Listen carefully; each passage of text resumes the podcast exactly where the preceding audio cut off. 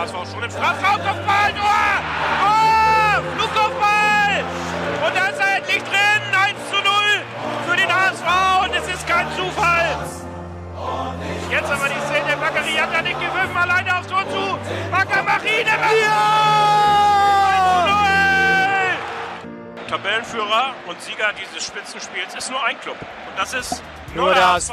Moin, ihr Lieben, es ist wieder Podcast Dienstag mit Nando. Fiete. Berger. Und Lasse.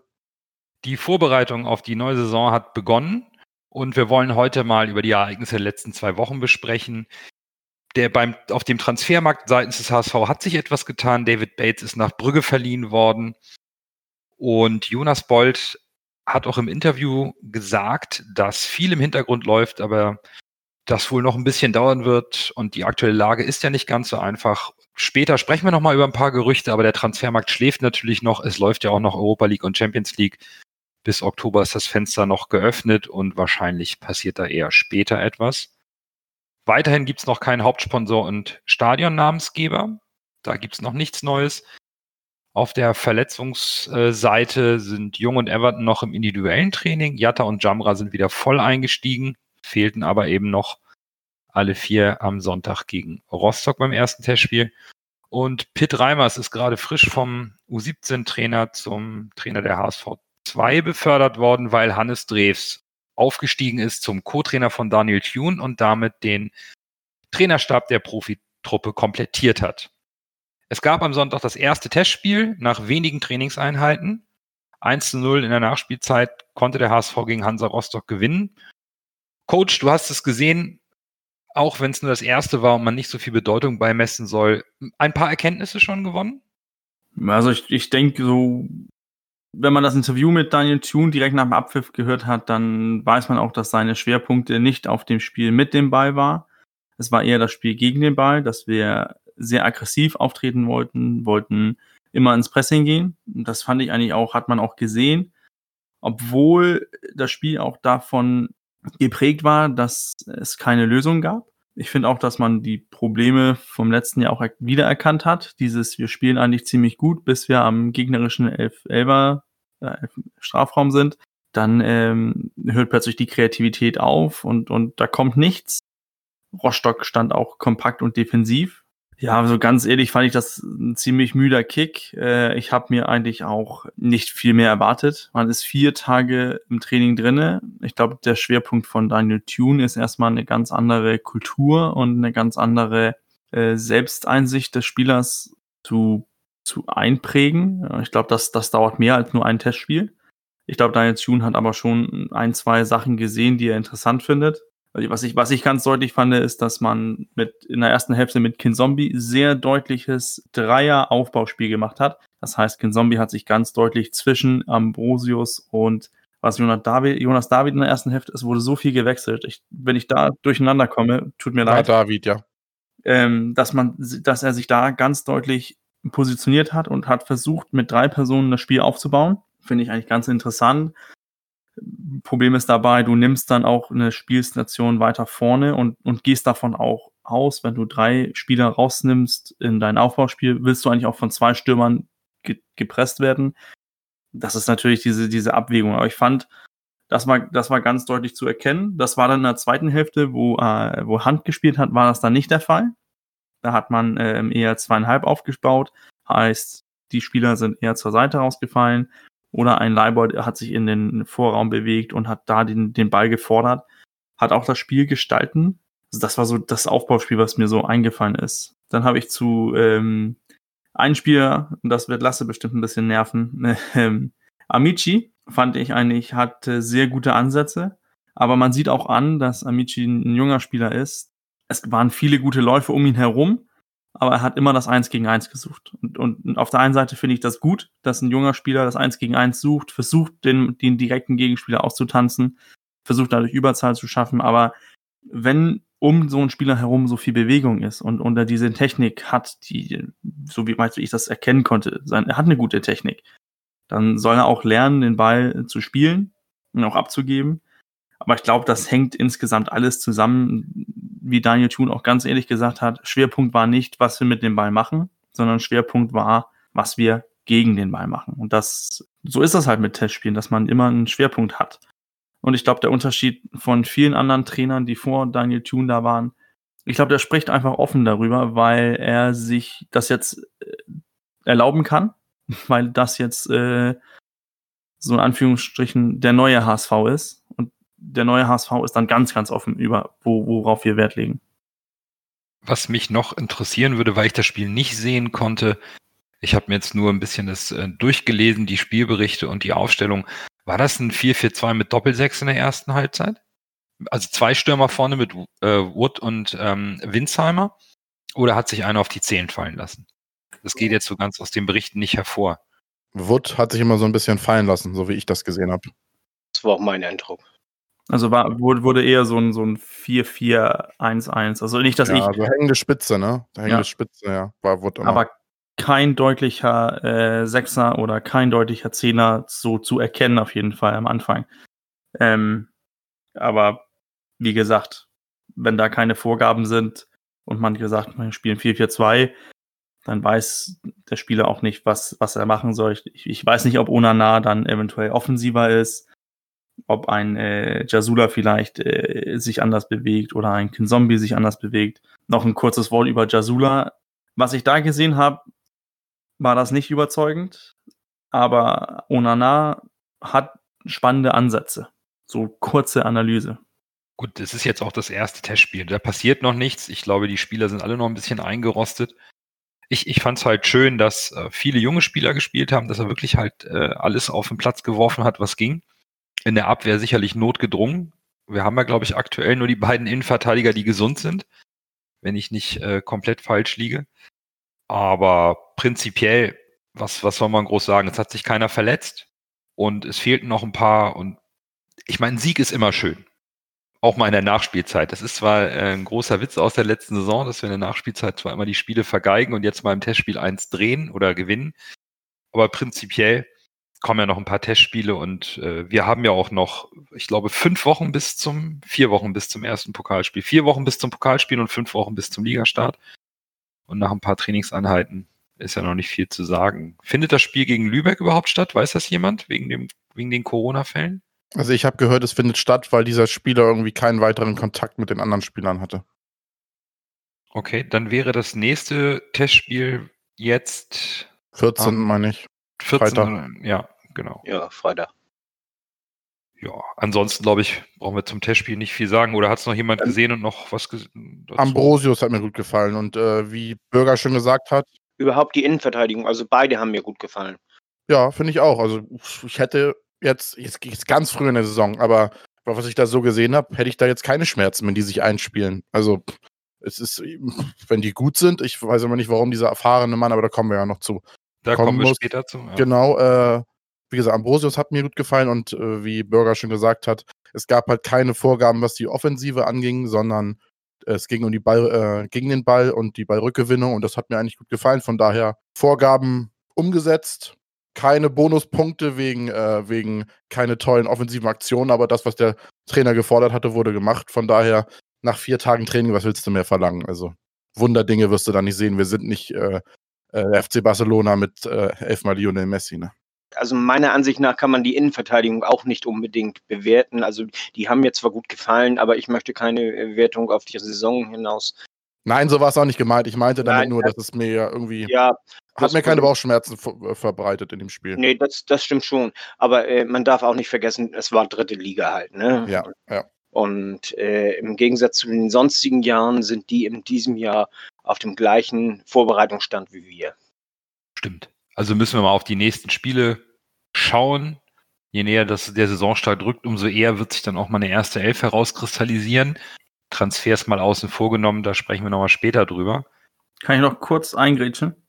Ja, Dieses äh, mit junge Spieler, was alle so schön beschrieben haben, war ja auch richtig. Es haben junge Leute gespielt. Aber wenn ich höre, dass ein ähm, Stefan Ambrosius plötzlich als Supertalent gilt und ohne, ohne Frage, der ist ein talent, talentierter Spieler. Man darf bitte nicht außer Acht lassen, dass den Spieler, der letzte Saison richtig Kritik und auch berechtigte Kritik abbekommen hat, also von Drongelen, der ist genauso alt wie von Bro- Ambrosius. Ich finde nur dieses, diese Ansichtsweise, dass das eine ein Megatalent ist und der andere ist irgendwie unten durch, weil er eine schlechte Periode hatte. Das ist mir sehr wichtig zu, zu sagen, wir sollten mit diesen Leuten, die 21 sind, sollten wir uns mal äh, gleich bewerten, ob das jetzt ein Talent noch ist oder schon ein gestandener Spieler. Obwohl man natürlich das nicht ganz vergleichen kann, aber so vom Prinzip her war es mir zu viel, dass man plötzlich jetzt als Ambrosius als Supertalent entdeckt, obwohl er genauso alt ist wie äh, Van Drongelen. Ich glaube, die haben eigentlich nur zwei Tage voneinander entfernt äh, Geburtstag.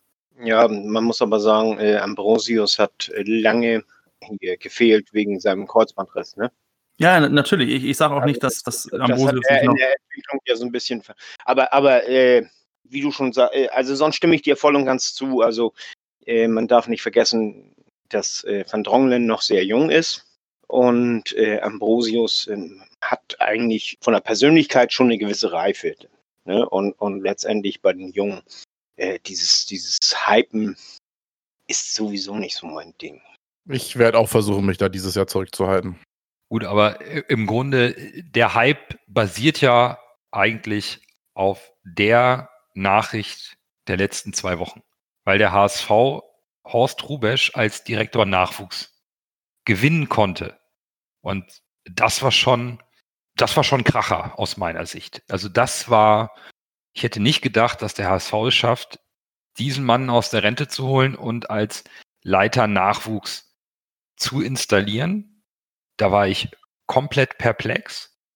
Und ich glaube, dass der Hype über die jungen Spieler, die jetzt gefördert werden sollen, die so, oder auch diese Personalie vielleicht ein bisschen den Weg vorgibt, den wir uns vielleicht schon lange gewünscht haben, auch mit dem neuen Nachwuchszentrum und der vielleicht jetzt etwas mehr in Angriff genommen werden könnte. Ich weiß nicht, wie das bei euch angekommen ist. Für mich war der Gedanke, wir haben endlich eine Legende des Vereins, eine absolute Legende eingebunden, die aber auch qualifiziert ist für die Position und nicht einfach nur, weil es ein großer Name aus der Historie des HSV ist, sondern weil die Qualifikation und die Erfolge mitbringt, um eine solche Position beim HSV auszufüllen. Jo. Ich denke, man wird ihm relativ viel Freiheit lassen, denn sonst hätte er das, glaube ich, nicht gemacht. Er hatte ja auch im Interview gesagt, ne, das hatte vorher alles so nicht gepasst, aber nach einem Jahr Gespräch mit Jonas Bold hat er dann jetzt doch zugesagt. Also da bin ich ganz bei dir, Fiete. Ich denke schon, dass er sehr, sehr viel Entscheidungsfreiheit und wahrscheinlich auch ein gewisses Mitspracherecht zugesprochen bekommen hat, was auch immer das jetzt bedeutet für den HSV. Ne, also was will man mit Horst Rubesch erreichen im Nachwuchs? Wir sprechen ja immer gerne darüber. Wir haben auch eben schon wieder gesagt, die jungen Spieler, die jungen Spieler, wir haben kein Geld, wir müssen eigentlich eigene Talente fördern. Ist Horst Rubesch das Puzzlestück, was wir brauchen? Ein oder ein Prozent ist so. Das ist, wenn man in Deutschland an jemanden denkt, der sich mit Jugend auskennt und der den Markt kennt für Jugendspieler und der einfach das ganze Business des deutschen Jugendfußball kennt, dann ist es, dann ist es Horst Rubesch, das ist der Mann. Du musst ja nur mal auf seine Laufbahn gucken, was der schon alles im U-Bereich gemacht hat. Das ist ja, das ist ja Wahnsinn. Der kennt das, der kennt das ganze Geschäft ja wie seine Westentasche. Und ich glaube, wenn, nur jemand, wenn du ihm jetzt die Leitung gibst, er ist ja nicht nur äh, Chef des Nachwuchsleistungszentrums, wie einige denken, sondern er ist ja Chef von allem. Er ist ja der Chef vom ganzen Jugendbereich.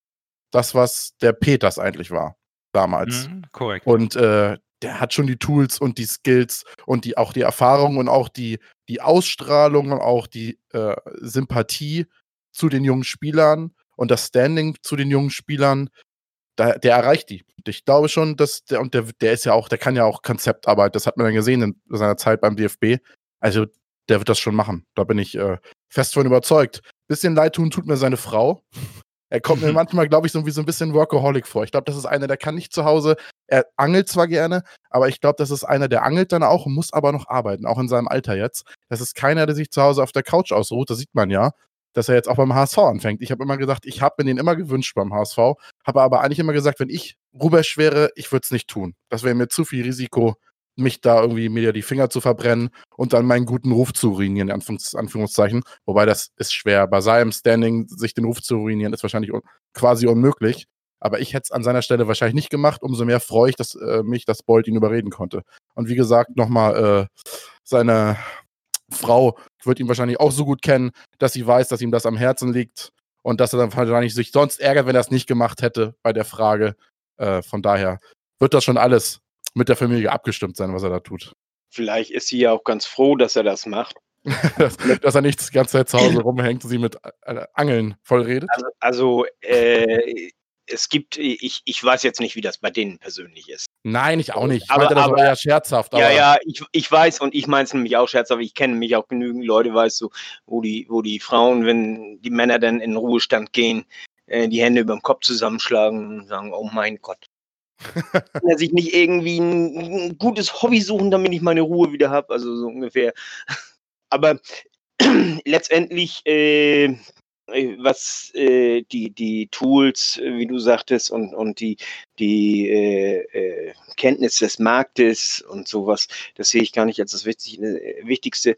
Das Wichtigste ist seine Persönlichkeit, die ja äh, unheimlich geradlinig ist, die, die unheimlich ehrlich ist. Und dass wir das in diesen und, und, und ehrgeizig natürlich auch. Ehrgeizig und dabei trotzdem menschlich. Absolut.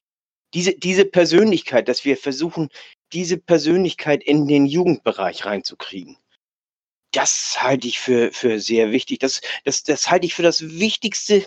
Das erhoffe ich mir eigentlich am meisten von dieser Maßnahme. Er ist dann ja quasi das genaue Gegenteil von Peters. Da hieß es ja immer, dass es zwar ein Fachmann, aber eher so ein unangenehmer Typ, mal, mal nett ausgedrückt, haben ja, ja schon viele gesagt. Und ja. er ist natürlich, das ist ein Sympathiemonster. Ich finde den Typen überragend. Fachleute, richtig. Also fachlich gute Leute findest du relativ viele.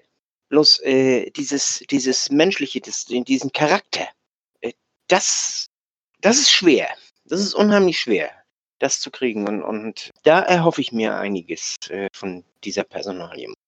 Was ich an der Personalie tatsächlich unglaublich spannend finde, ist, dass ich mir nicht vorstellen kann, dass Rubesch nur in seinem Büro sitzt und irgendwie auf dem Laptop klickt, sondern das ist sicherlich auch jemand, der auf dem Trainingsplatz bei den Jugendmannschaften Präsenz zeigt, viel kommuniziert, auch mit den Trainern. Und das ist natürlich jemand, der hat Erfolge vorzuweisen. Wenn der sich hinstellt und was sagt, dann hört man dem zu. Absolut. Ja. Das ist jemand, das ist eine, eine, eine Legende des Vereins, der sein, der diese Stelle nicht bekommen hat, weil er einen Namen hat oder mal ein wichtiges Tor geschossen hat, sondern weil er Erfahrung, Erfolge und Expertise vorzuweisen hat zu seinen sportlichen Legendenstatus in diesem Verein. Was also bedeutet, da kommt ein 14-jähriger Spieler, der will groß rauskommen und vor ihm steht der Leiter des gesamten Nachwuchses und das ist ein ganz großer. Und er sagt ihm, wie es geht und er glaubt ihm das und er setzt das um. Ja, auf jeden Fall. Da sehe ich schon einen unglaublichen Gewinn und ein weiterer Punkt, der geht jetzt wieder hier zu unserem Coach, denn äh, Rubesch hat was ganz Interessantes im Interview auf äh, hsv.de gesagt. Er hat gesagt, der HSV braucht eine Philosophie, die ohne Wenn und Aber gelebt wird. Eine einheitliche sportliche Ausrichtung aller Teams, definierte Parameter bei der Ausrichtung und Vorgehensweise der Kaderzusammenstellung, den sogenannten roten Faden, der die unabdingbare DNA des Vereins bilden soll.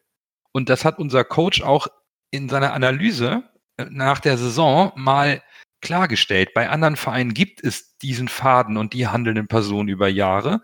Und er hat das immer gefordert. Coach, ist das vielleicht noch so ein Schlüsselpunkt für den Erfolg oder dass sich der Erfolg beim HSV einstellen könnte mit viel Fleiß, Arbeit und Geduld? Ich muss erstmal ein bisschen auf eure Euphoriebremse drücken und ich höre jetzt auch jetzt schon die Leute bei Twitter, wie die Tastaturen die mal klackern. Was bildet sich der Coach da ein? ich, ich sehe grundsätzlich die, äh, die Personalie Hubesch positiv, weil, wie gesagt, er hat diese Meriten, er hat die Erfolge vorzuweisen. Ich drehe das jetzt nochmal um. Wir hatten mit Bernhard Peters, hatten wir auch einen kompetenten Mann, der auch viel gelobt wurde, auch in seiner Arbeit in Hoffenheim. Und jetzt ist meine Frage, von welchen anderen Bundesliga-Vereinen kennt ihr den Nachwuchsleiter? Mir fällt keiner ein. So, und jetzt ist alles in Hamburg auf Hubesch gestellt. Alle gucken jetzt auf diese Talente. Wir haben das gesehen mit ein, äh, mit Fiete Ab, neuestens. Super Talent, alle, oh, der wird was Großes, der wird neuer, unser Uwe und so weiter. Ist nichts geworden. Wir hatten das mit mehreren Spielern, die in Hamburg nicht das gebracht hat, haben, was sie wollten. Und der Druck, der sowieso in Hamburg immer gesagt wird, der ist größer als woanders.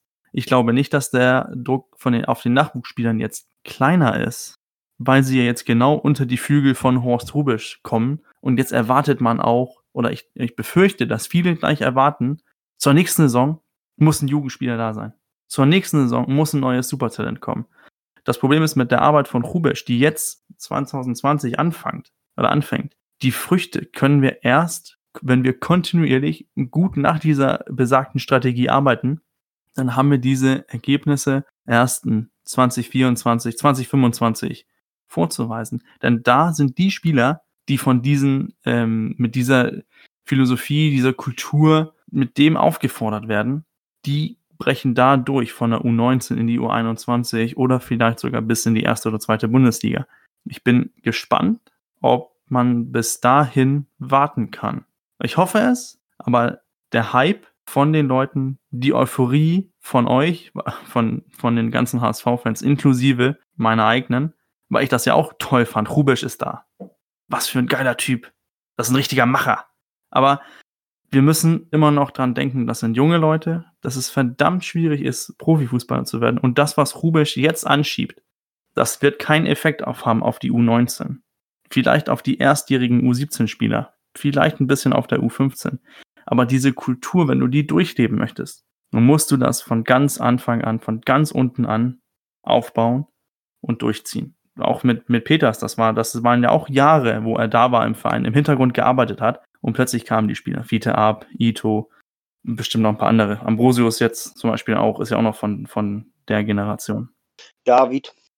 David, genau. Wagnumann. Genau, das sind, das sind die Früchte, die ernten wir jetzt. Aber wir haben auch ein paar Jahre dazwischen verloren. Und die Jahre, da können wir nicht erwarten, dass jetzt das eine Supertalent nach dem anderen rauskommt. Man kann sich ja in die anderen Vereine angucken. Wenn, wenn, wenn du in anderen Vereinen sagst, wir bringen ein oder zwei Jugendspieler raus, dann sind das, dann ist das richtig gut. Weil das sind dann die besten Spieler vom, vom Jugendverein. Und wir müssen auch ganz klar erkennen, die besten Jugendspieler in Deutschland, die gehen nicht zum HSV. Die gehen Leipzig, Hoffenheim, woanders hin. Aber vielleicht ist da Rubisch ein Fund, dass man sagen kann, okay, unter ihn kann das doch was werden. Ob das jetzt HSV ist oder Wolfsburg, bedeutet vielleicht nicht das Große. Ich bleibe dann lieber in Hamburg. Da sehe ich schon einen Vorteil. Ich, ich habe auch Hoffnung, dass, dass Rubisch ja jetzt das durchführt, was ich ja eigentlich auch gefordert habe, und es hat mich auch froh gemacht, dass er sagt, wir brauchen diese Strategie. Nur ist jetzt das ganz, ganz Wichtige, dass wir auch als, als Fans diese Geduld haben und sagen, irgendwann wird es Fruchte tragen, aber nicht nächstes Jahr, nicht übernächstes Jahr, vielleicht erst in drei, vier Jahren. Und bis dahin kann noch richtig viel passieren. Also finde ich gut, dass du das, äh, äh dass du darauf hinweist. Also wenn ich aber, sorry, dass ich eure Euphorie kaputt gemacht habe. Nein, nein, also du hast meine Euphorie überhaupt nicht kaputt gemacht. Äh, wenn ich von Ruber schwärme, von, von seiner äh, äh, Mentalität und allem drum und dran und so, dann denke ich auch längerfristig, äh, nicht, nicht auf diese Saison, nicht auf sofort, sondern auf die nächsten paar Jahre und, und so. Also ich bin, ich, ich glaube, äh, wenige Leute denken so langfristig wie ich. Ich bin Landwirt und das, ich bin das gewohnt, langfristig zu denken und, und dass sich erst was entwickeln muss und, und äh, also wenn ich zum Beispiel im Frühjahr hier Mais aussehe, da wird erst in, in, in zwei Jahren äh, äh wird da Milch draus. Ne? So, so zum Beispiel. Und, und äh, so ähnlich äh, läuft das ja auch, äh, also ich bin es gewohnt, langfristig zu denken, also erst zu investieren quasi, um dann nachher irgendwann mal zu ernten. Das ist mit der Jugendarbeit nicht anders und deswegen bin ich froh, dass du das äh, so sagst. Und meine äh, Euphorie hast du überhaupt nicht gebrochen dadurch. Äh, meine ist auch nicht gebrochen, weil, wie Fiete das auch gerade richtig angesprochen hat, man muss vielleicht die Personalie einmal in zwei Bereiche aufteilen. Einmal die jetzt hoffentlich letztmalig beginnende Philosophie im Verein, diesen roten Faden zu generieren und vielleicht durch die Autorität und die Bedeutung der Person Hubesch auch länger als nur ein oder zwei Jahre durchzuziehen, eben langfristig dieses Fundament, was Rubesch gießen soll, der hat das nicht fertig und setzt es einfach im Volkspark ein und dann ist es da. Das ist nochmal ganz, ganz wichtig zu betonen, aber vielleicht, dass er ein Fundament gießt, eine Philosophie reinbekommt, an der man sich orientiert, weil das eben ein Mann von Erfahrung und, und, und aus Erfolgen spricht. Auf der anderen Seite erhoffe ich mir schon, dass durch die Präsenz von Rubesch und sicherlich auch seinen Befugnissen, die ihm eingeräumt werden, jetzt schon gedanklich auch vielleicht mehr greifbar ein Ruck durch den Verein geht, eben auch bedingt durch die schwierige wirtschaftliche Lage, die durch Corona verschärft wurde. Daher glaube ich schon, dass wir Synergien in der Profimannschaft sehen werden oder im Verein, die vielleicht greifbarer sind und andere, die, auf die wir noch warten müssen, geduldig. Ähm, was was äh, mich sehr positiv stimmt, ist, äh, Bolt hat ein Jahr ungefähr gebraucht, um, um Rubesch äh, zu überzeugen. Und das heißt, dass Bolt voll auf dieser Linie schwimmt. Also, also äh, er wollte Rubesch unbedingt und er weiß, was er bei Rubesch bekommt. Der hat Rubesch nicht einfach genommen, weil, ach, der ist jetzt gerade zufällig da und äh, hat einen großen Namen, den nehme ich jetzt. Nee, er hat, er hat dieses Konzept auch, er, er hat er hat das Konzept Rubisch haben wollen. Unbedingt. Und hat äh, sich Rubisch auch angepasst. Denn sonst hätte er ja nicht gesagt, er kommt. Bold steht zu 100 Prozent, das ist wenigstens mein Eindruck, zu 100 Prozent hinter dieser Personalie. Und äh, das ist dann ein großes Plus für uns. Aber es, ist, es kommt ja auch darauf an, die Strategie, die Philosophie, also den Fußball, den Rubisch jetzt spielen möchten, lassen möchte, der muss ja auch äh, drauf passen, wie Bolt den Fußball sieht. Aber ich glaube, ich glaube, das ist auch der Punkt, warum es ein Jahr gedauert hat, um diese Personalie fertig zu machen. Weil ich glaube, ein Rubisch wirft sich nicht einfach rein und sagt, ich mach das, nur weil es der HSV ist, sondern ich glaube, ganz ehrlich, die haben sich richtig gut darüber ausgetauscht, welchen Fußball soll der HSV spielen. So, so den Eindruck macht das. Und das passt in meinen Augen auch zusammen mit, mit das, was ich von, von Rubisch halte, was ich auch von, von so mein Eindruck von Daniel Thune ist, wie Nando oder wie Fiete war das, gesagt hat, der sitzt nicht am Laptop, das ist ein, das ist ein Arbeiter, das ist ein Kämpfer, der ist immer dabei. Und so sehe ich auch Daniel Thune mit voller Leidenschaft, viel Arbeit dabei. Wenn, wenn das unser Merkmal sein soll, dass wir hart arbeiten, und das ist ja nicht ein Talent, das ist eine Entscheidung, dass ich härter arbeite als alle anderen. Wenn, wenn das ein Grundstein, ein Wert sein soll, wo, wo, der, auf, wo der Nachwuchs aufgebaut wird oder wo der HSV sich wieder identifiziert und sagt, ja, wir sind Hafenstadt, das ist harte Arbeit. Gut, dann haben wir diese Identifikation, dann haben wir auch dieses, diesen Wert, auf den wir weiter bauen können. Und das kann sehr gut und sehr interessant werden, wenn die Zahnräder zusammenpassen. Hier verstehe ich ja dann äh, hier versteht sich das dann, der, die Fußballidee von Bolt und die Fußballidee von, von Rubesch und dass darunter auch ein Daniel Thune sagen kann, hiermit kann ich verdienen. Oder hiermit kann ich mich entwickeln, kann ich die Spieler entwickeln, hier kann ich den ganzen Verein in die richtige Spur ziehen. Da, vollkommen. Also da würde ich sofort unterschreiben, das sehe ich ganz genauso. Das sind genau diese Synergien, auf die ich ansprechen wollte, dass äh, genau diese Mentalität vielleicht um, schneller in den Verein einziehen kann als die tatsächlichen reinen Früchte der Nachwuchsarbeit und Entwicklung. Ich habe noch drei Dinge, die ich zu ihm sagen wollte.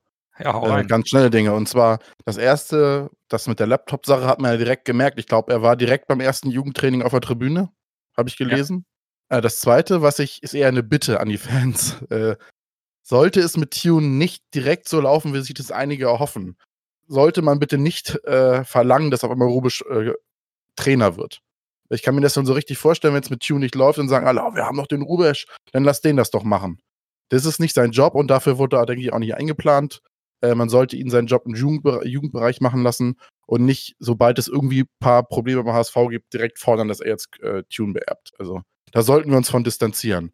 Und das Dritte, was wir bedenken sollten, ich meine, der gute Horst Rubesch ist äh, jetzt 69 Jahre alt. Der hat wieso nur eine gewisse Halbwertszeit noch, ne? Was seine Arbeitsleben angeht. Ich meine, der hat jetzt auch schon bis jetzt gearbeitet und ist noch fit, das braucht man äh, nicht bezweifeln. Aber jetzt ist er 69, ich denke mal, der wird, der wird ja nicht bis 80 arbeiten. Von daher denke ich mal, ist es so geplant, dass er da irgendwie fünf oder sechs Jahre das, den Job macht und dann seine Arbeit vielleicht jemand anders einarbeitet oder an jemand anderes übergibt. An eine Vertrauensperson von ihm oder jemanden, den der HSV sucht. Also ich denke nicht, dass das so geplant ist, dass der jetzt zehn Jahre beim HSV arbeitet. Also ich glaube, das Ziel von Horst Rubesch ist es, dass diese DNA, die er mitentwickeln Ja, genau, ja. und So das implementieren auch, will, genau. personenunabhängig den HSV neu charakterisieren soll. Er hat ja auch klar kritisiert, dass diese permanenten Personal- und Strategiewechsel völliger Humbug sind. Von daher hoffe ich einfach, dass man vielleicht diesmal eben auch mit dem Status, den er als Person für den Verein hat, das besser umsetzen kann. Das ist so ein bisschen die Hoffnung, die ich habe, auch wenn das viel Geduld braucht. Und du hast vollkommen recht, man darf nicht sofort alles in Frage stellen, nur weil nicht übermorgen aus dem Zylinder das weiße Kaninchen springt. Das ist ganz klar. Ne? Das ist ein Langzeitprojekt und der HSV hat ja auch lange gebraucht, um sich in diese sch schwierige Situation zu bringen. Das kriegt man auch nicht von heute auf morgen wieder gedreht. Das ist ganz klar. Was ich aber noch gerne fragen würde, und da hätte ich gerne mal eure Meinung zu. Wir haben ja noch das Thema Transfergerüchte. Und bevor wir über die aktuellen Gerüchte sprechen, würde, würde ich gerne mal wissen, glaubt ihr, dass die Position von Rubesch und der Dialog mit Bold bereits Auswirkungen haben auf ähm, die zu verpflichtenden Spieler, die noch kommen sollen oder vielleicht einige Spieler nicht mehr verpflichtet werden, weil man doch dem einen oder anderen jungen Talent im Kader bereit ist, Vertrauen zu schenken. Ich glaube, indirekt in der Innenverteidigung zum Beispiel. Ich äh, hieß ja immer, wir holen zwei Innenverteidiger. Ich kann mir nicht vorstellen, dass wir zwei Innenverteidiger holen. Dann haben wir Van Drongen, Everton, Ambrosius, David. Jung kann auch noch Innenverteidigung spielen. Und dann wird, glaube ich, noch maximal ein Spieler geholt für die Innenverteidigung. Ich glaube nicht, dass da zwei Spieler genommen, geholt werden, weil dann nimmst du ja Ambrosius oder David auch wieder die Chance weg, einen Stammplatz oder sich um einen Stammplatz zu erkämpfen. Äh, dann ist das, dann ist es einfach überbesetzt. Gut, aber wenn du sagst, du spielst mit Dreierkette, kannst du natürlich auch mit drei Innenverteidigern spielen. Das ist jetzt wieder eine, eine Taktiksache. Aber ich glaube zum Beispiel am Anfang hieß es ja, wir brauchen zwei Innenverteidiger. Mittlerweile glaube ich tatsächlich, wir holen nur einen. Im Sturm glaube ich jedoch, dass wir da einen Erfahrenen holen. Dann, dann lass uns bei der Abwehr bleiben. Lass uns dann eben erstmal bei der Abwehr bleiben, weil das war sicherlich genau der Punkt. Coach Fiete, wie, wie ist so euer Eindruck? Zu diesem, äh, dass wir jetzt bloß noch einen holen. Ich glaube, das liegt eher daran, dass man anscheinend bei Everton die Ursache seiner Verletzungen gefunden hat, dass man das glaubt, als äh, dass wir äh, jetzt, wie gesagt, zwei junge äh, Spieler haben, die das spielen können. Also ich, ich glaube, man setzt mehr auf, auf Everton, seit er sein Tumor da entfernt worden ist. Das finde ich sehr interessant, denn ich habe noch eine Aussage für euch von unserem ehemaligen Co-Trainer Tobias Schweinsteiger. Der sagte, dass wir nicht aufgestiegen sind oder was dem HSV letztens auf die Füße gefallen ist, wurde im September erkannt, konnte im Winter aber nicht geregelt werden, weil der Markt es nicht hergab. Hacking, Bremser und Schweinsteiger hätten erkannt, dass, der dass in der Defensive Führungsspieler mit körperlicher Präsenz fehlten und es habe sich über die gesamte Saison hinweg keine Führungsachse gebildet, die etwas auffängt, wenn es mal nicht so gut läuft. Und diese Qualität konnten sie nicht auffangen und daran ist es dann am Ende gescheitert. So, spricht er jetzt nur darauf an, dass eben der als Führungsspieler geholte Everton komplett ausgefallen ist?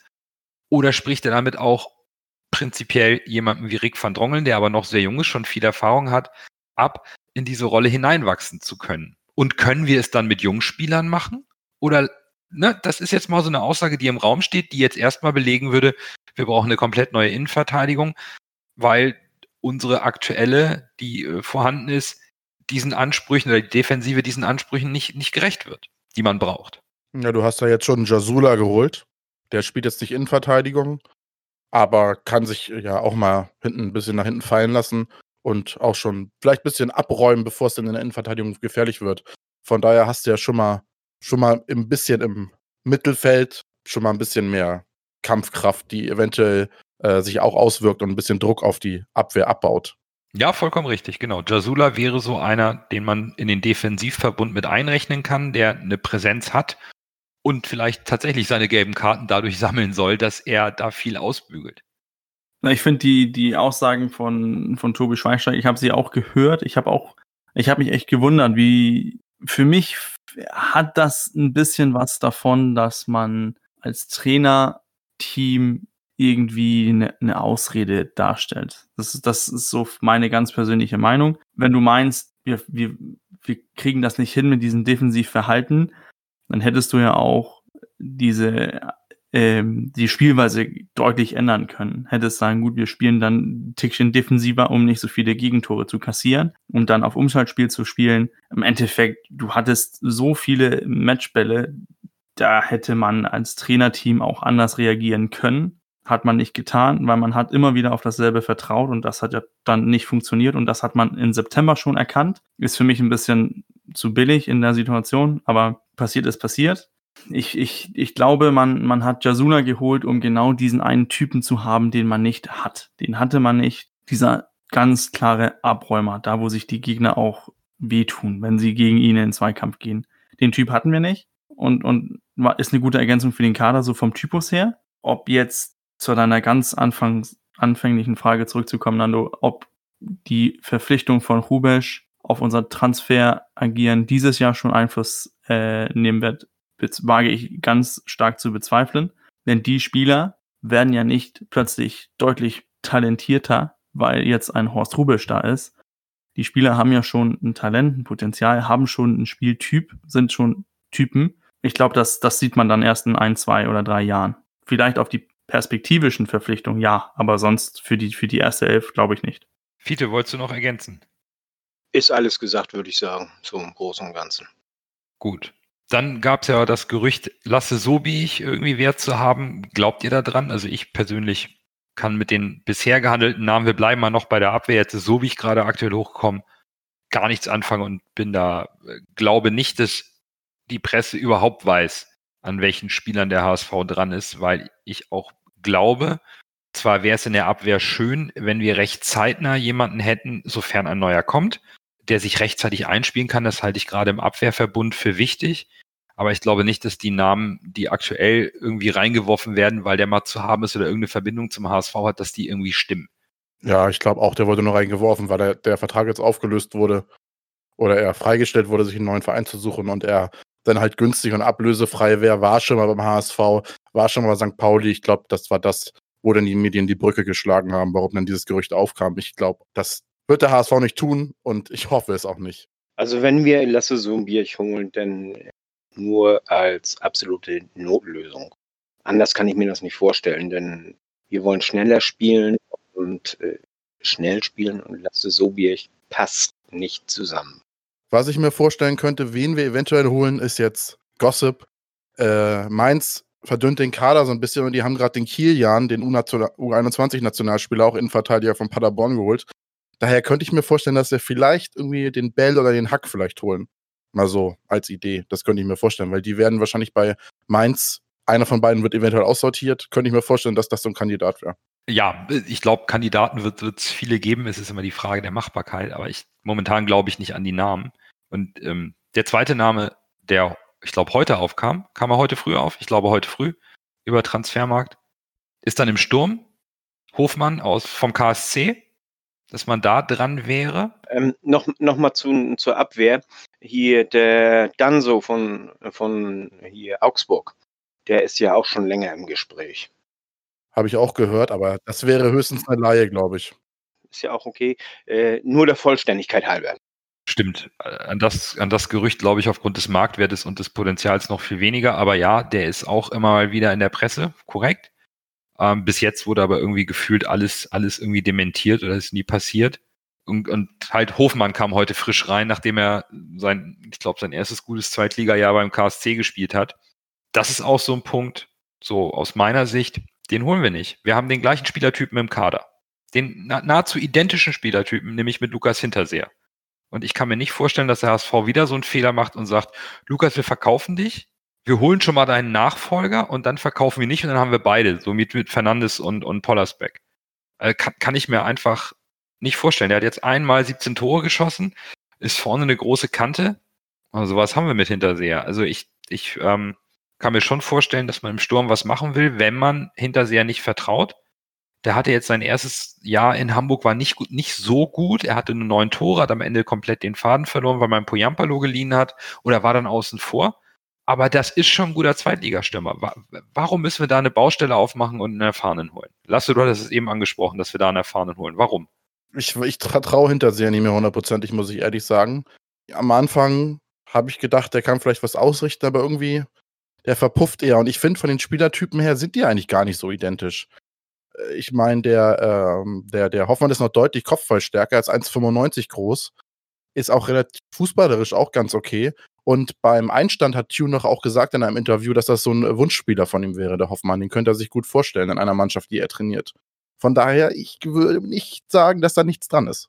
Also Hinterseher ist 1,92 und fußballerisch mit dem Ball umgehen kann er auch für seine Größe. Ist auch gerne Ja, mal auf den Flügel auf. Aber er ist nicht so kopfballgefährlich für, für seine 1,92. Der Hofmann ist ja ein richtiger Kopfball. Das ist ja eine Kopfballgranate. Das ist ja quasi das Rubesch-Pendant, würde ich jetzt fast Ja, sagen. aber da Nee, muss aber, die Flanken natürlich auch bringen. Ne? Da ja, da musst du die Flanken bringen, klar. Aber das wäre so ein Spieler, das wäre so ein, der, er, da so ein Spieler wünscht er sich ja vorne. Jemand, der Präsenz zeigt. Klar, ich kann das Argument mit Hinterseher verstehen. Aber nur weil die beiden ungefähr gleiche Spielertypen sind, äh, heißt es ja nicht, dass du nicht den einen abgeben kannst und den anderen holen kannst, wenn du dem anderen mehr Potenzial in Anführungszeichen siehst. Aber ich kann deine Argumentation auch komplett nachvollziehen. Also, wenn du das rein von den Spielerattributen und Spielertypen vergleichst, sind sie, sind sie relativ ähnlich. Aber es hat ja auch was mit Vertrauen und äh, glaubt man noch an den Spieler zu tun. Und ich habe das Gefühl, ich weiß nicht, ob der HSV Hinterseher noch so ganz vertraut. Ähm, Was für diese Personalie sprechen würde, ist, dass man ja an, anscheinend auch an Scheffler dran war und der ist ja auch so ein Typ. Das würde aber tatsächlich bedeuten, dass man Hinterseher nach einem Jahr jetzt unter neuen Voraussetzungen äh, tatsächlich das Vertrauen, das Vertrauen nicht mehr hat. Oder dass Hinterseher gehen will und man äh, sagt, okay, du darfst gehen, aber erst, wenn wir einen Ersatz haben. Kann auch sein. Ja, vo- vollkommen richtig. Es ist halt momentan sehr, sehr schwierig. Wir wurden ja auch auf Twitter gebeten, mal ein bisschen zu den Transfergerüchten Stellung zu nehmen. Aber es ist schwierig, weil ich glaube, alle fischen momentan im Trüben, weil der Markt Ja. einfach noch schläft und der HSV nicht offensiv ähm, auf dem Markt tätig ist. Also er bietet, er bietet die Spieler nicht an. Weil einfach nichts mehr rauskommt. Und Ja, klar. geil. Es ist, es ist zwar mitunter ärgerlich, so als Fan möchte man gerne, aber ansonsten ist es geil. Äh, Natürlich Ja, ist es geil. Stimme ich viele zu. Es ist, es ist auch gut so, weil man momentan die Spieler nicht unnötig schwächt oder ähm, den Marktwert, den geringen, den unser Kader noch hat, nicht noch irgendwie bombardiert, sondern momentan auch Tune sagt, jeder hat hier die Chance. Das gilt genauso auch für einen, für Bobby Wood, der ähm, seine Einsatzzeiten bekommt in den Testspielen, um sich zu zeigen. Und niemand wird hier abgeschrieben. Und so ein bisschen bin ich ganz froh, dass die ursprünglichen Aussagen, auch bei der Trennung von ähm, mit Dieter Hecking, dass gesagt wurde, man kann den Kader nicht verstärken, sondern müsste eher Leistungsträger abgeben. Von denen, die unter Vertrag stehen, die also beim HSV unter Vertrag stehen, nicht Leihspieler oder irgendwas, ist noch kein Leistungsträger gegangen. Ein Jerry Duziak ist noch da.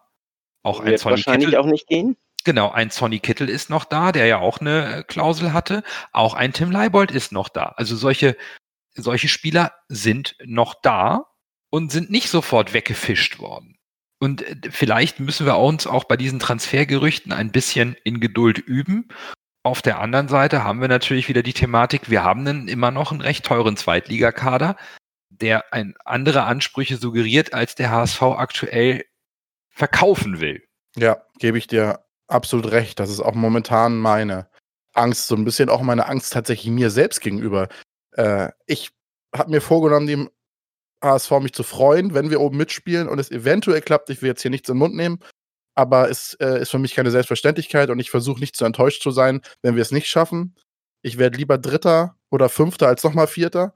Aber es wird bei dem Kader, den wir jetzt haben und bei den Spielern, wenn wir die wirklich alle so halten können und da keine großen Angebote mehr reinkommen oder die Spieler nicht gehen wollen, dann wird es echt schwer, die Erwartungen zu, zu äh, niedrig zu halten. Das wird echt eine Herausforderung werden für Tune und für den HSV. Nicht nur innerhalb der HSV-Fans, auch von externen. Ja, aber auf der anderen Seite, äh, wir haben Qualität abgegeben. Wir sind im letzten Jahr nur Vierter geworden. Also Qualität über die Leihspieler ja abgegeben. Mhm, Ne? ja, ja. Und, und wir sind nur Vierter geworden. Äh, also kannst du nicht sagen, dass wir hier unbedingt äh, Aufstiegskandidat Nummer eins sind. Nee, das habe ich auch nicht gesagt, aber es wird auf jeden Fall bei dem Kader schwer wegwischen zu wollen, dass man irgendwie Ambitionen hat. Hat auch niemand bestritten, dass wir Ambitionen haben. Also das, äh, äh, das Ziel ist weiterhin der Aufstieg. Das haben Tune und, und auch Bolt gesagt. Das ist äh, nur eben nicht mehr, äh, wir sind nicht mehr äh, der HSV, der oben steht und, und, und äh, im Grunde genommen die Übermannschaft hat, wie wir sie ja letztes Jahr mit Stuttgart zusammen hatten. Also Stuttgart hatte ja die absolut beste Mannschaft, dann kamen wir und dann kam erstmal ein ganzes Ende gar nichts und äh, sind, wir sind nicht aufgestiegen. Und das Jahr davor äh, hatten wir die beste Mannschaft mit Köln zusammen und äh, dann kam ein ganzes Ende gar nichts und wir sind nicht aufgestiegen. Und jetzt äh, haben wir nicht mehr die übermäßige Qualität. Wir sind immer, gehören immer noch zu den Top-Favoriten äh, äh, auf jeden Fall, ja.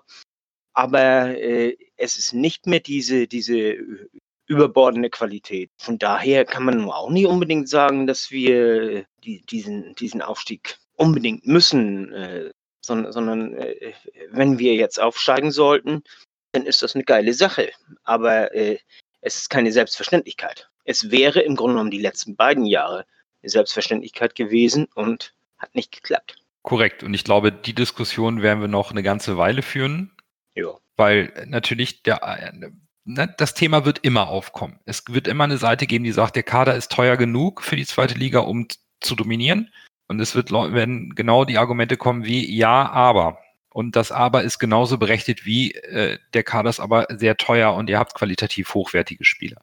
Und wir müssen uns vielleicht zum Abschluss des Podcasts noch mit der Entscheidung über das Hygienekonzept der DFL und der Vereine unterhalten, denn die Ministerkonferenz hat ergeben, keine Zuschauer bis Ende Oktober vorerst.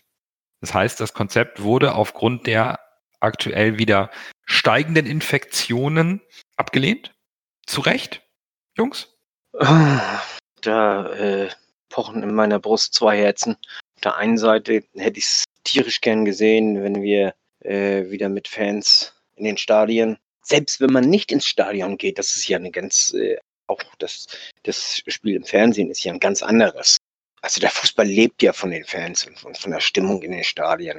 Lässt dann ja nicht umsonst so über die Bayern und über den englischen Fußball, wo, wo sie alle Sitzplätze haben und, und aber auf der anderen Seite, ich bin gerade was Corona anbelangt, relativ vorsichtiger Mensch, laufe viel mit Maske und, und halt mich von, von Leuten, denen ich nicht hundertprozentig vertraue, fern und so und bin sehr für Maskenpflicht und, und dafür, dass Großveranstaltungen eben nicht stattfinden, weil äh, die können ein Superspreader, wie das so schön heißt, äh, der kann so viele Leute da anstecken und, und gerade so im Stadion mit, mit äh, Jubelausbrüchen und, und da haut man ja was raus. Und also wie ist, ist ich freue mich, dass ich es nicht entscheiden musste. Also ich bin mal ganz provokativ. Ich finde die Entscheidung vollkommen richtig. Für mich gab es keine Alternative zu dieser Entscheidung. Ich fand das Konzept schlecht, prinzipiell, also aber auch vom Grunde aus schlecht, weil es einfach Dinge impliziert hat, die nichts mehr mit der aktuellen Pandemielage zu tun haben, sondern rein finanzieller Natur war so ein bisschen hier ähm, Brot und Spiele für das Volk ein bisschen ankitzeln, damit der Fußball irgendwie weiter König Fußball bleibt und konnte nicht nachvollziehen, mit welcher Argumentation da versucht würde, irgendwie eine gewisse Prozentzahl an Zuschauern wieder ins Stadion zu bekommen, von den Folgen der gerechten Verteilung mal ganz zu schweigen. Und jetzt eine Entscheidung im August zu treffen, die ich vielleicht im September oder Oktober wieder revidieren muss, weil wir vielleicht doch ähm, Richtung Herbst eine steigende Infektion, ich will nicht zweite Welle sagen, aber Infektionszahlen haben. Und dann musst du alles revidieren. Dann sind die Vereine wieder in einem administrativen Aufwand, wieder Geld zurückzuerstatten oder irgendwelche Angebote zu machen. Ich halte das für völligen Humbug, jetzt Fans ins Stadion zu holen. Wir kriegen es ja nicht mal hin, vernünftig ähm, Urlaub zu machen. Und dann wollen wir gleich Großveranstaltungen starten. In Hamburg sind alle Großveranstaltungen bis Ende des Jahres abgesagt. Mit welcher Berechtigung hat der HSV eine, soll der HSV eine Ausnahme bekommen im Stadion für 5.000 oder 10.000 Leute? Zumal die Zahlen, die vorher gedacht wurden, mit 25 eh völliger Blödsinn waren. Also wenn du irgendwie 20 oder 30 Prozent der Kapazitäten reinbekommst, ist immer noch keine Stimmung, weil alle zwei Meter auseinandersetzen und sich nicht im Arm liegen dürfen und das gibt doch nur Theater.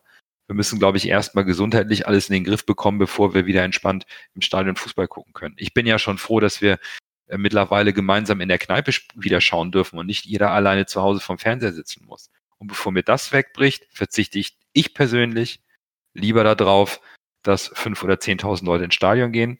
Von den Kartenverteilungsproblematiken innerhalb der Dauerkartenbesitzer und Tagestickets ganz zu schweigen. Ich bin da bei euch beiden. Ich hätte es wahrscheinlich aus Interesse und aus was so Verrücktheit oder vielleicht auch Dummheit, wenn man so sagen möchte. Ich hätte es wahrscheinlich gemacht, wenn ich die Möglichkeit gehabt hätte. Ich wäre ins Stadion gegangen und hätte es mir angeguckt. Aber so nimmt mir halt die Regierung und äh, die, die meine, meine Wahl ab. Und das ist vielleicht in dem Fall auch ganz gut, dass sie dann sagen, nee. Und das wäre, glaube ich, auch bei vielen. Viele hätten es gemacht, obwohl sie sich vielleicht nicht hundertprozentig sicher waren, allein um diesen Durst nach Fußball wieder zu stillen. Und so hat, sagt die Regierung halt, nee, geht nicht. Und dann wird mir diese Entscheidung halt abgenommen. Und das habe ich jetzt äh, kein großes Problem mit. Ich hätte mich gefreut, wenn es gegangen wäre, aber vernünftiger ist das. Da bestimme ich dir vollkommen zu, Nando. Vor allem in meinen Augen, das eigentliche Problem ist ja nicht das Stadion selbst, sondern das eigentliche Problem ist ja äh, die Kontrolle vorm Stadion. Wie willst du das machen, dass alle, wie lange soll die Einlasskontrolle dauern, wenn du da Abstände von 1,5 Metern einhalten willst? Äh, oder du musst auf die Abstände scheißen, was auch wieder scheiße ist. Vor allem die Anreise in öffentlichen Verkehrsmitteln. Das kommt ja nicht jeder mit dem Auto, sondern die Leute, die aus Hamburg kommen, kommen zu 60 Prozent, 70 Prozent mit der Bahn. Und wir kennen die Situation rund um den Volkspark. Da ist keine großflächige Anreise mit Bahnen möglich, weil da nicht viele Stationen rundum sind. Da sind nur Stelling, Eidelstedt, dann gibt es noch ein paar Shuttlebusse. Also, das ist für mich der, eins, der, der eigentlich riskante Punkt, die Anreise und nicht das, das Stadion selbst. Vollkommen richtig. Ich würde gern, vielleicht kann Bürger noch mal aus der Sicht in Dänemark, wo ich glaube ich, wo glaube ich Zuschauer schon mal zugelassen wurden, Coach, da nochmal dein, deine Sicht nochmal zum Abschluss reinbringen zu der Entscheidung. Also bei uns wurde ja, wurden ja Zuschauer äh, zugelassen, schon länger. Ich war auch ein, zwei, dreimal jetzt Stadion in Dänemark drumherum. Wir haben nur das Problem, in, in, im Stadion sind dann verschiedene Regelungen. Und wie Lasse auch angesprochen hat, was mit außerhalb des Stadions. In Dänemark hat äh, Aarhus, die haben äh, den dritten Platz gesichert, sind das erste Mal seit mehr als 20 Jahren in Europa.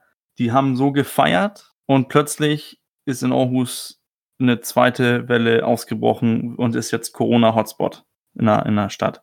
Das Problem ist die eine Sache.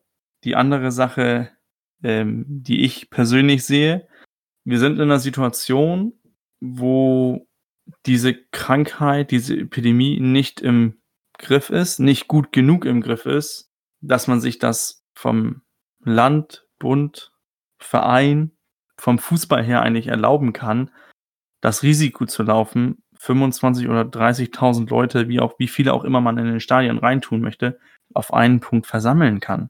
Ich, ich, ich würde das so ziemlich als ähm, das ist unsolidarisch und der Fußball redet immer davon, wir müssen solidarisch sein, wir müssen äh, uns die, die, die Schwächen im, im, in der Gemeinschaft helfen. Dann nützt das nichts, dass man sagt, wir sammeln jetzt 30.000 Leute zum Fußballspiel und wie Fiete noch angesprochen hat, dann hast du da einen, der, äh, der Leute ansteckt und dann hast du den Salat. Du siehst das ja jetzt auch mit, auch für die Spieler und für die Vereine. Du siehst das ja jetzt mit Atletico Madrid. Zwei Spieler im Kader sind angesteckt. Ich glaube, was denkt jetzt ein Spieler von Leipzig, die spielen Freitag gegen die? Findet er das lustig? Das ist so schwierig. Ich glaube, ich finde es persönlich gesehen auch schade. Ich würde es auch sehr gern wieder ins Stadion kommen. Ich vermisse das auch. Aber ich, ich kann auch verstehen, wieso man Nein sagt. Ich kann ja von mich selbst aus erzählen, wir hatten letztes Wochenende ein Testspiel oder vorletztes Wochenende ein Testspiel, bekommen Dienstag die Nachricht, dass einer von den Geg gegnerischen Spielern ist positiv. Wir hatten Montag noch alle zusammen diesen Akademietag, wo wir alle zusammen gegessen haben. Alle erstmal ab zum Corona-Test. Dann ging erstmal gar nichts die ganze Woche. Freitag durften wir dann wieder trainieren. Die Leute, die eine Antwort hatten auf einen negativen Test und sind dann jetzt Montag richtig wieder ins Training eingestiegen. Und ich glaube, solange das das Risiko ist für den Breitensport, für die allgemeine Person in Deutschland, sehe ich auch nicht ein, dass Fußball plötzlich diesen Sonderstatus erhalten soll. Denn ich glaube schon, König Fußball hat durch diese Corona-Pandemie und Problematik auch ein bisschen an, an, an Image verloren. So verstanden, dass viele denken, Fußball hat einen Sonderstatus im Gegensatz zu vielen anderen Sportarten. Und da sollte der Fußball von meiner Sicht aus auch aufpassen, dieses, diesen Goodwill nicht total zu verspielen ich bin auch kein Virologe oder Drostenleid oder sonst was, aber momentan die Erdzahl ist zwar relativ gering in Deutschland, aber wenn man das jetzt international sieht, äh, sind die Fälle gerade wieder richtig rasant am Steigen in anderen Ländern. Und in Deutschland haben wir auch seit Mai wieder über 1000 Neuinfektionen am Tag. Also jetzt zum jetzigen Zeitpunkt Fußball zu erlauben, wäre das komplett falsche Zeichen. Korrekt. Man will sich im September wieder zusammensetzen. Ich glaube, dabei sollten wir die Thematik jetzt auch abschließen, aktuell. Und Fortuna Düsseldorf hauen wir auch ohne Zuschauer weg. Das sprechen wir dann in vier Wochen ab oder äh, äh dann schauen wir mal, wann die neue Saison losgeht. Aber erstmal glaube ich schon, es ist sinnvoll, dass, dass erstmal keiner ins Stadion geht und man das Ganze wieder besser oder noch besser in den Griff bekommt, damit wir erstmal unseren Alltag gut bewältigen können und vielleicht können wir dann irgendwann mal wieder ohne Sorge gemeinsam ins Stadion gehen und anstoßen. Erstmal kommt sowieso Dresden. Genau. Und die Sommerpause geht auch noch gute vier Wochen bis zur ersten Pokalrunde und äh, da wird noch viel Wasser die Elbe runterfließen und beim HFV noch viel passieren. Und da bleiben wir auch weiterhin dran und schauen mal, wann der nächste Podcast Dienstag stattfinden wird. Bis dahin, genießt das schöne Wetter, macht's gut. Nur, Nur der HSV. HSV.